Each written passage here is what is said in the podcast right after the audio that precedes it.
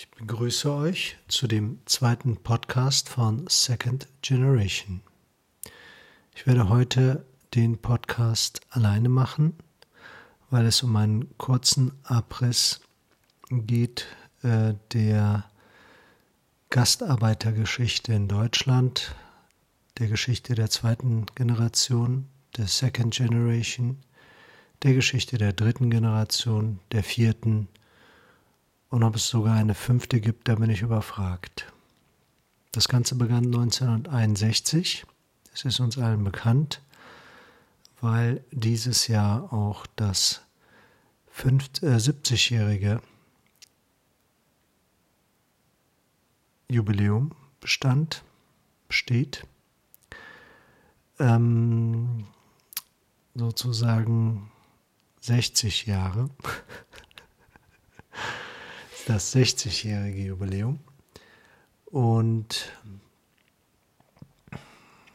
aufgrund dessen auch überall in Deutschland Veranstaltungen waren, die dieses Thema beleuchtet haben. Es gab Ansprachen, es gab Würdigungen, es gab Auseinandersetzungen mit Thema, es gab Artikel darüber und es wurde viel diskutiert. Ich aus meiner Sicht möchte einen kurzen Abriss dazu darstellen. 1961 kamen unsere Eltern nach Deutschland. Meine zwar 64 und meine Mutter erst 1970, jedoch 1961 begann das Ganze. Diese Arbeiter, Menschen aus der Türkei, kamen hierhin, um in erster Linie Geld zu verdienen und dann irgendwann mit diesem Geld zurückzugehen, ihre Familien damit zu unterstützen und in der Türkei vielleicht wieder ein besseres Leben zu führen, aufgrund dieser ganzen Ersparnisse, die sie sich erhofften. So kam es aber nicht. Sie blieben, ihre Kinder blieben, ihre Enkelkinder blieben, sie starben, wurden teilweise in, die Türkei gebracht, Teilweise wurden sie hier beerdigt.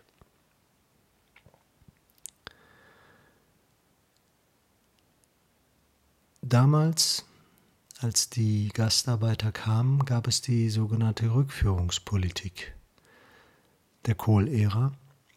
Die ganzen Ausländer, die gekommen waren, sollten eigentlich wieder in ihre Herkunftsländer zurückkehren. Sie sollten sozusagen die Wirtschaft hier mit ankurbeln, aber irgendwann hatte man die Idee, werde man sie nicht mehr brauchen und dann sollten sie wieder zurück. Aufgrund dieser Politik und dieser Einstellung und dieser gesellschaftlichen Wahrnehmung, dieser politischen Wahrnehmung dieser ganzen Menschen, der Situation, wurden sie auch entsprechend behandelt, wurde die Politik auch entsprechend geführt. Es kam zu Ghettoisierungen. Es kam dazu, dass diese Menschen sich überwiegend in bestimmten Vierteln, nicht nur, weil es die Politik war, aber die Politik hat es auch unterlassen, dass sich diese Schichten untereinander gemischt haben. Teilweise war es tatsächlich sogar so, dass ähm, Ausländer, dass Türken in Berlin zum Beispiel einen bestimmten Wohnsitz haben mussten. Sie mussten sich sozusagen nur dort, dort oder dort anmelden und äh, durften dort auch nur residieren. Ähm, und ähm, so kam es dazu, dass ähm, Ghettos entstanden. Es waren auch die billigeren Viertel, es waren die Arbeiterviertel und die Arbeiter waren überwiegend die Gastarbeiter, die gekommen waren. Es waren natürlich darunter auch viele Deutsche, die auch in diesen Vierteln mitwohnten. So gesehen waren es eigentlich soziale Brennpunkte, ähm, wie zum Beispiel in Chorweiler, in Kreuzberg, Neukölln, Wedding. Das sind alles Stadtteile von verschiedenen Orten und Duisburg-Marxloh zum Beispiel, wo man diese Konzentration an Gastarbeitern ursprünglich ganz deutlich sehen kann. Diese Leute wollten zurück und sind letztendlich hier geblieben. Sie wurden von der Mehrheitsgesellschaft, von der deutschen Mehrheitsgesellschaft als Türken wahrgenommen. Bei der ersten Generation ist es auch unproblematisch, weil sie in ihrem eigenen Land geboren wurden, aufgewachsen sind, so wie die Deutschen hier in ihrem eigenen Land. Da stellt man seine nationale Identität nicht wirklich in Frage. Da ist man einfach derjenige oder das, wo man geboren ist. Man ist Türke, man ist Deutscher, man ist Italiener oder hat eine andere Nationalität. Diese Identität, die man aufgrund dessen aufbaut, ist für die meisten Menschen in dieser Welt völlig selbstverständlich, weil sie nie hinterfragt wird oder weil sie von der Mehrheitsgesellschaft akzeptiert wird, weil man überwiegend zur Mehrheitsgesellschaft gehört. Nun, als die Gastarbeiter ihre Kinder bekommen haben, wir sozusagen die Second Generation, war es so, dass wir in Deutschland aufgewachsen sind. Wir hatten türkische Eltern und sind aber auf türkische Schulen, äh, auf deutsche Schulen gegangen, haben Deutsch gesprochen draußen. Wir haben Deutsch nicht von unseren Eltern gelernt, sondern entweder auf der Straße oder in der Schule oder im Kindergarten und waren sozusagen damit konfrontiert, uns irgendwie identifizieren zu müssen weil wir natürlich auch gefragt wurden von beiden Seiten. Das ist meiner Generation und auch anderen, die nachgefolgt sind, durchaus bekannt, die Frage, als was du dich fühlst, als Türke oder als Deutscher. Nun, in Deutschland kann man als Mensch mit türkischer Herkunft nun weiß Gott nicht sagen, man ist Deutscher, weil es nicht so ist, dass dein Gegenüber möglicherweise aus politischen Gründen oder weil er sich damit befasst hat, zwar schon irgendwie akzeptieren würde, dass, wenn man Deutscher sagen würde, dass das auch irgendwie die Identität eines Menschen ist. Ähm, aber in erster Linie ist es so, dass natürlich die deutsche Mehrheitsgesellschaft die Antwort, ich bin Deutscher, nicht wirklich akzeptieren würde, weil die Mehr deutsche Mehrheitsgesellschaft auf einen Türken halt so guckt, als ist er ein Türke. Sie identifiziert ihn als Türken. Das ist äußerst schwierig. Das ist sozusagen biologisch unmöglich, dass man dann irgendwann Deutscher wird. Man mag möglicherweise 20, 30 Jahre den deutschen Pass haben, aber das führt noch lange nicht dazu, dass die Mehrheitsgesellschaft einen Menschen, der türkische Eltern hat, als Deutschen sieht. Es ist auch nicht so, dass die deutsche Mehrheitsgesellschaft die dritte Generation als Deutsche sieht oder die vierte Generation als Deutsche sieht. Das mag möglicherweise auch noch mit andere Gründe haben, aber es ist sehr schwer in Deutschland, auch mit deutschem Pass und auch wenn man hier geboren ist, das Leben sich eigentlich nicht wirklich unterscheidet von einem Deutschen, als Deutscher angesehen zu werden. Ich sage das wertungsfrei. Es ist ein Fakt und es ist eine Tatsache. Wir leben in dieser Welt, in Deutschland, und die, das ist die Realität. Und ähm, das ist auch das, womit man sich praktisch auseinandersetzen muss. Nicht die Deutsche Mehrheitsgesellschaft, sondern wir. Weil wir müssen uns praktisch so definieren, wie die Deutsche Mehrheitsgesellschaft uns definiert, als Türken. Es ist jede andere Antwort, die man sozusagen auf eine Frage gibt, wer man ist, erzeugt Friktion, weil die Antwort, man ist Deutscher, nicht wirklich akzeptiert wird, dann wird nachgebohrt. Weil sozusagen diese Antwort nicht salonfähig ist, nicht gesellschaftsfähig ist, weil sie keinem gesellschaftlichen Konsens entspricht. Insofern ähm, ist es wichtig zu erkennen, festzustellen sozusagen, dass die türkische Identität, die die Menschen hier haben, in der zweiten, dritten, vierten Generation, maßgeblich auch durch die deutsche Mehrheitsgesellschaft bestimmt wird und nicht nur durch denjenigen, der sich der Minderheitsgesellschaft angehörig fühlt. Das ist, es ist manchmal absurd, weil manche Leute in der dritten oder vierten Generation schon gar kein Türkisch mehr sprechen, aber sie würden trotzdem sagen, sie sind Türken, weil wahrscheinlich ähm, die Antwort, dass sie, wenn sie sagen würden, sie seien Deutscher, nicht gesellschaftsfähig ist. Insofern ähm, ist es einfach schwierig. Ähm, und die, wenn man sich sozusagen nicht theoretisch mit der, mit dem Begriff der Identität befasst hat, wird man einfach sagen, dass man Türke ist. Selbst wenn man sich damit theoretisch befasst hat, wird man sagen, dass man Türke ist, weil das die Antwort ist, die akzeptiert wird. Ähm, bei, der, bei uns in der zweiten Generation war das jedenfalls so. Das wird sich nicht in der dritten oder vierten Generation unterscheiden. In der dritten oder vierten Generation, das sind Vermutungen, die ich äußere, ist es aber nicht nur so, dass praktisch aufgrund der Identifizierung der Mehrheitsgesellschaft sie zu, dem, zu der Antwort kommen, sie seien Türken, sondern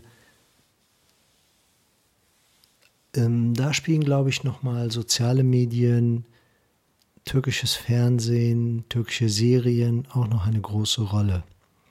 Die Sehnsucht sozusagen nach der Herkunft, nach der Fixierung seiner Identität irgendwo, unverrückbar, die einem Selbstsicherheit gibt, sein Selbstwertgefühl steigert, ist äh, enorm wichtig. Und dieses Gefühl kann man durch nationale Identität, durch religiöse Identität gewinnen.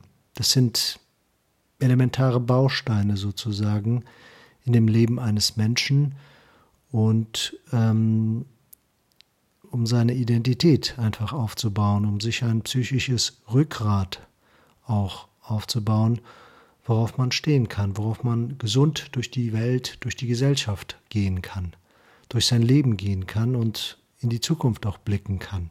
Standhaftigkeit gewinnt man auch durch eine stabile Identität. Und deswegen ist es auch für diese Menschen, auch in der dritten und vierten Generation, enorm wichtig, dass sie sich diese Stabilität aufbauen. Ähm, es ist so, dass nach uns sozusagen auch die Religion eine wichtige Rolle gespielt hat, was bei uns eher beiläufig war. Zwar waren unsere Eltern auch religiös, aber sie waren überwiegend laizistisch. Man wurde in die Moschee gebracht, man nahm an Gebeten teil, nahm an den religiösen Festen teil. Das hatte auch eine Bedeutung, aber eigentlich hat man das nie so wirklich ernst genommen.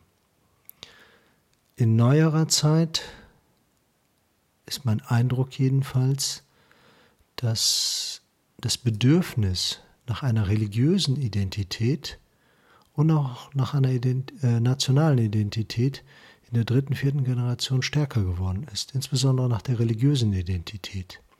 Das mag auch eine Rolle spielen, dass äh, gewisse Entwicklungen in der Türkei mit dazu beigetragen haben, dass eine stärkere islamische Community sich entwickelt hat ein Zusammenschluss sozusagen von verschiedenen Nationen zu einer religiösen Identität, in Deutschland auch insbesondere, die sozusagen die nationale Identität überwiegt. Es ist nämlich einfacher, dass man sich mit mehreren zusammenschließt, ähm, wo man Gemeinsamkeiten hat, als dass man sich mit Leuten zusammenschließt, die ausschließlich eine Gemeinsamkeit nur haben, und zwar die nationale. Die religiöse Identität ist sozusagen nation, nationenübergreifend. Insofern ist die religiöse Identität, die die dritte, vierte Generation sich mit aufgebaut hat, neben der nationalen Identität, der türkischen, ähm, enorm wichtig. Das kann man ganz gut beobachten. Es gibt auch immer mehr ähm, Entwicklungen in religiöse Symbole bei jungen Frauen, bei äh, Frauen, erwachsenen Frauen, die das sozusagen bezeugen, sprich das äh, Kopftuch. Ähm, das geht einher wahrscheinlich mit der Entwicklung auch in der Türkei, die man nicht ganz losgelöst davon betrachten kann. Die Türkei hat starke Bemühungen, die im Ausland lebenden Türken wieder an sich zu binden.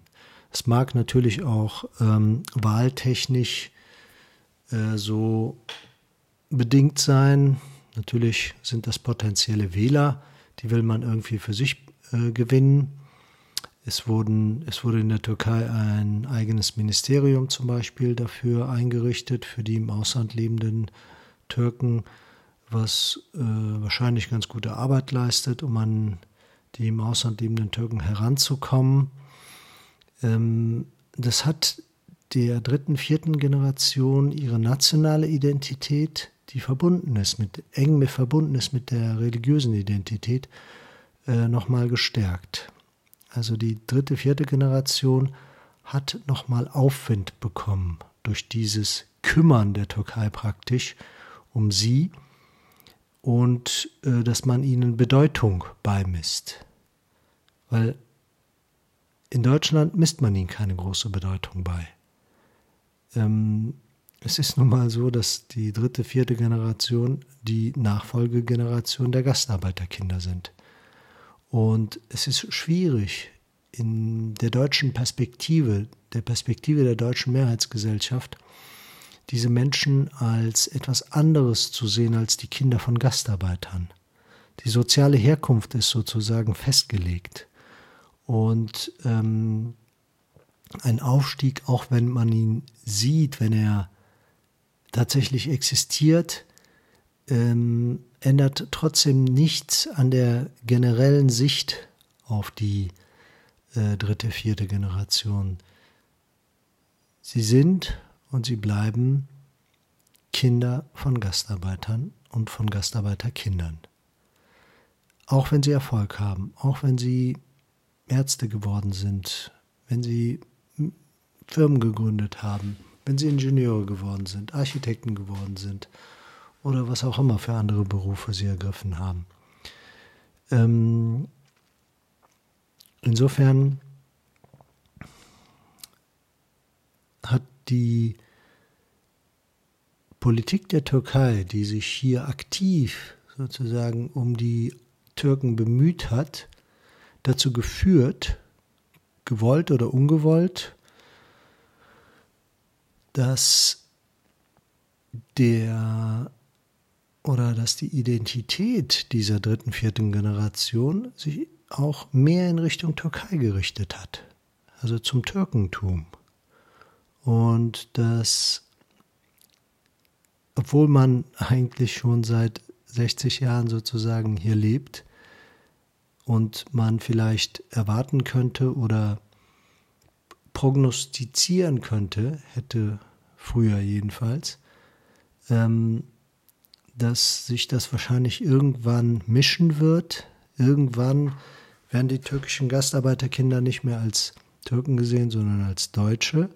Also diese aus meiner Sicht jedenfalls nicht unnatürliche Entwicklung hat nicht stattgefunden, sondern das Gegenteil hat stattgefunden. Und das ist das, was ich versuche zu erklären. Es ist sozusagen der Anfang, wie er gemacht worden ist, der Blick der deutschen Mehrheitsgesellschaft auf die Türken, im Anschluss sozusagen die Politik der Türkei, die diese verlorenen Seelen die diese identitätslosen Seelen sozusagen an sich gezogen hat, in den Arm genommen hat und ihnen nochmal eine starke muslimische, türkische Identität gegeben hat. Man muss sich das so vorstellen, das sind wie Kinder, die sich verlaufen haben in einem Labyrinth und die nicht genau wissen, wo der Ausgang ist, wer sie sind, weil wer sie sind, was sie sind, weil sie aufgrund dieser Identitätsfrage einfach nicht dazu kommen, sich selbst zu definieren, reicht einem jemand die Hand und führt jemanden an den Ausgang. Ob es der richtige Ausgang ist, weiß man nicht, aber es ist immerhin ein Ausgang. Und man nimmt gerne diese Hand und lässt sich an diesen Ausgang führen. Und das sind nicht nur du sozusagen, der an diesen Ausgang geführt wird, sondern es sind auch noch mit dir zusammen ganz viele andere Leute, die an diesen Ausgang geführt werden. Und es bildet sich sozusagen eine neue Community, eine neue muslimische, türkische Community, die sogar vermehrt Türkisch spricht, sich türkische Serien anschaut, das Leben, was sozusagen in der Türkei in diesen Serien oder in den sozialen Netzwerken dargestellt wird, immer mehr für sich annimmt hier in Deutschland. Also sozusagen eine Parallelwelt entwickelt sich immer mehr, habe ich den Eindruck, statt dass sich diese zwei Welten angleichen. Ja, diese Entwicklungen, die konnte man möglicherweise vorhersehen.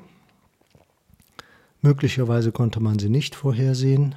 Jedenfalls haben sie sich so entwickelt, wie sie sich entwickelt haben. Der eine mag das positiv empfinden, der andere mag das negativ empfinden. Was jedenfalls geblieben ist, glaube ich, ist einfach, dass man nicht genau weiß, wer man eigentlich ist.